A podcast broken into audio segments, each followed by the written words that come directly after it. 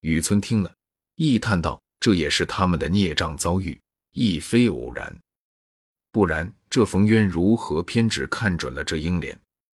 这英莲受了拐子这几年折磨，才得了个头颅，且又是个多情的。若能聚合了，倒是件美事。偏又生出这段事来。这薛家纵比冯家富贵，想其为人，自然姬妾众多，淫逸无度。”未必及冯渊定情于一人者，这正是梦幻情缘，恰与一对薄命儿女。且不要议论他，知木金这官司如何剖断才好？门子笑道：“老爷当年何其明觉，今日何反成了个没主意的人了？”小的闻得老爷补升此人，亦系贾府王府之力。此薛蟠及贾府之亲，老爷何不顺水行舟？做个整人情，将此案了结，日后也好去见贾府王府。雨村道：“你说的何尝不是？但事关人命，蒙皇上隆恩，岂复委用？时事重生再造，正当担心竭力图报之时，岂可因私而非法？是我实不能忍为者。”门子听了，冷笑道：“老爷说的何尝不是大道理？”但只是如今世上是行不去的，岂不闻古人有云：“大丈夫相使而动。”又曰：“趋吉避凶者为君子。”依老爷这一说，不但不能报效朝廷，亦且自身不保，还要三思为妥。雨村低了半日头，方说道：“依你怎么样？”门子道：“小人已想了一个极好的主意，在此。老爷明日坐堂，只管虚张声势。”动文书发签拿人，元凶自然是拿不来的。原告顾氏定要将薛家族中及奴仆人等拿几个来拷问，小的在暗中调停，令他们报个暴病身亡，令族中及地方上共递一张保成。老爷只说善能扶鸾请仙，堂上设下祭坛，令军民人等只管来看。老爷就说鸡先批了。死者冯渊与薛蟠原因宿孽相逢，今狭路际遇，原应了结。薛蟠今已得了无名之病，被冯魂追索已死，其祸皆因拐子某人而起。拐之人原系某乡某姓人士，按法处置，于不略及等语。小人暗中嘱托拐子，令其实招。众人见机先批于与拐子相符。愚者自然也都不虚了。薛家有的是钱，老爷断一千也可，五百也可，与冯家做烧埋之费。那冯家也无甚要紧的人，不过为的是钱。见有了这个银子，想来也就无话了。老爷细想此计如何？雨村笑道：“不妥，不妥。等我再斟酌斟酌，或可压服口声，二人记忆。”天色已晚，别无话说。至次日坐堂，购取一应有名人犯，雨村详加审问，果见冯家人口稀疏，不过赖此与多的些烧埋之费。薛家仗势以情，偏不相让，故致颠倒未决。雨村便徇情枉法，胡乱判断了此案。冯家得了许多烧埋银子，也就无甚。话说了，雨村断了此案，急忙作书信二封，与贾政并经营节度使王子腾。不过说令生之事已完，不必过滤等语。此事皆由葫芦庙内之沙弥心门子所出。雨村又恐他对人说出当日贫贱时的事来，因此心中大不乐业。后来到底寻了个不是，远远的冲发了他才罢。当下言不着雨村，且说那买了英莲打死冯渊的薛公子，亦系金陵人士，本是书香济世之家。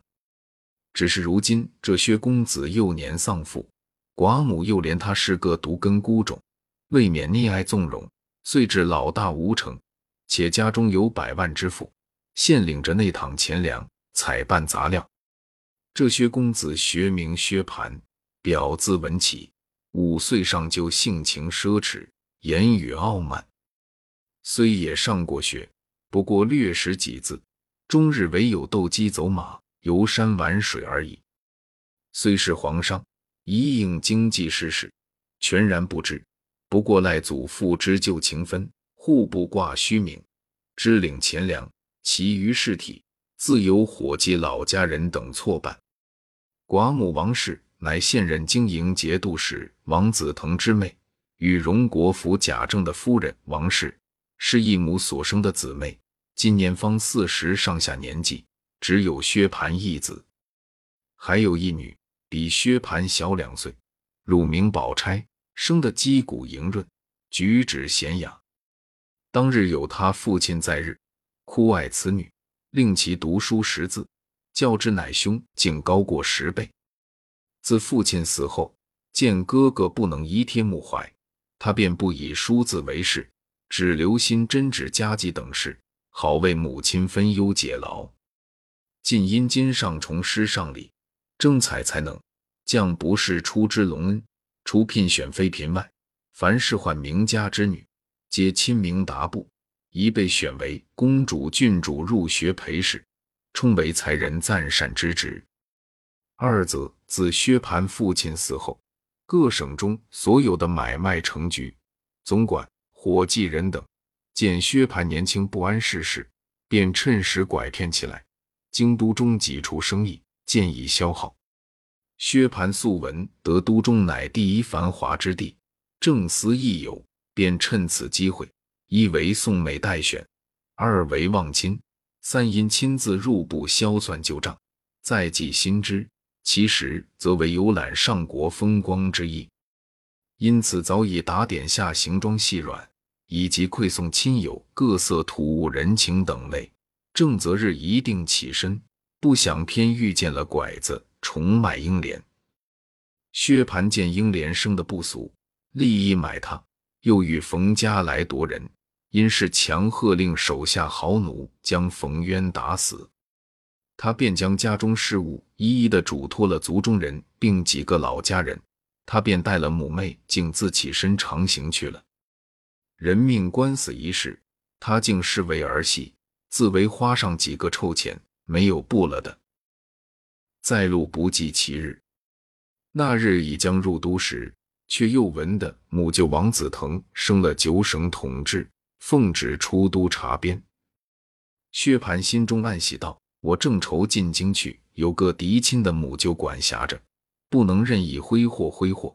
天如今又生出去了，可知天从人愿。因和母亲商议道：咱们京中虽有几处房舍。”只是这十来年没人进京居住，那看守的人未免偷着租赁于人，须得先着几个人去打扫收拾才好。他母亲道：“何必如此招摇？咱们这一进京，原该先拜望亲友，或是在你舅舅家，或是你姨爹家。他两家的房舍极是便宜的，咱们先能着住下，再慢慢的这人去收拾，岂不消停些？”薛蟠道。如今舅舅正升了外省去，家里自然忙乱起身。咱们这功夫一窝一拖的奔了去，岂不没眼色？他母亲道：“你舅舅家虽升了去，还有你爹家。况这几年来，你舅舅姨娘两处每每带信捎书接咱们来。如今既来了，你舅舅虽忙着起身，你贾家姨娘未必不苦留我们。咱们且忙忙收拾房屋。”岂不使人见怪？你的意思我却知道，守着舅舅姨爹住着，未免拘谨了你。不如你各自住着，好任意施为。你既如此，你自去挑所宅子去住。我和你姨娘姊妹们别了这几年，却要厮守几日。我带了你妹子投你姨娘家去，你倒好不好？薛蟠见母亲如此说，情知扭不过的。只得吩咐人夫一路奔荣国府来。那时王夫人已知薛蟠官司一事，亏贾雨村维持了节，才放了心。又见哥哥生了边缺，正愁又少了娘家的亲戚来往，略加寂寞。过了几日，忽家人传报，姨太太带了哥姐儿合家进京，正在门外下车。喜地王夫人忙带了女袭人等。接出大厅，将薛姨妈等接了进去。姊妹们暮年相会，自不必说悲喜交集，气笑叙阔一番。忙又引了拜见贾母，将人情土物各种酬献了。何家举司见过，忙又致喜接风。薛蟠已拜见过贾政，贾琏又引着拜见了贾赦、贾珍等。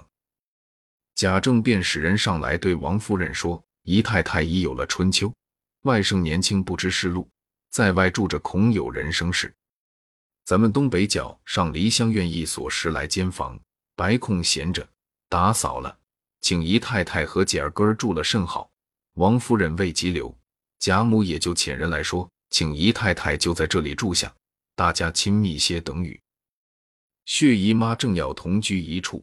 方可拘谨些儿子，若另住在外，又恐他纵性惹祸，遂忙道谢应允。又思与王夫人说明，一应日费供给一概免却，方是储藏之法。王夫人知他家不难于此，遂亦从其愿。从此后，薛家母子就在梨香院住了。原来这梨香院即当日荣公暮年养静之所，小小巧巧。约有十余间房屋，前厅后舍俱全，另有一门通街，薛蟠家人就走此门出入。西南有一角门，通一家道，出家道便是王夫人正房的东边了。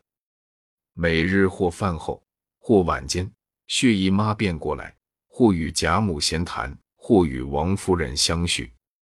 宝钗日与黛玉、迎春姊妹等一处，或看书下棋。或做针纸，倒也十分乐业。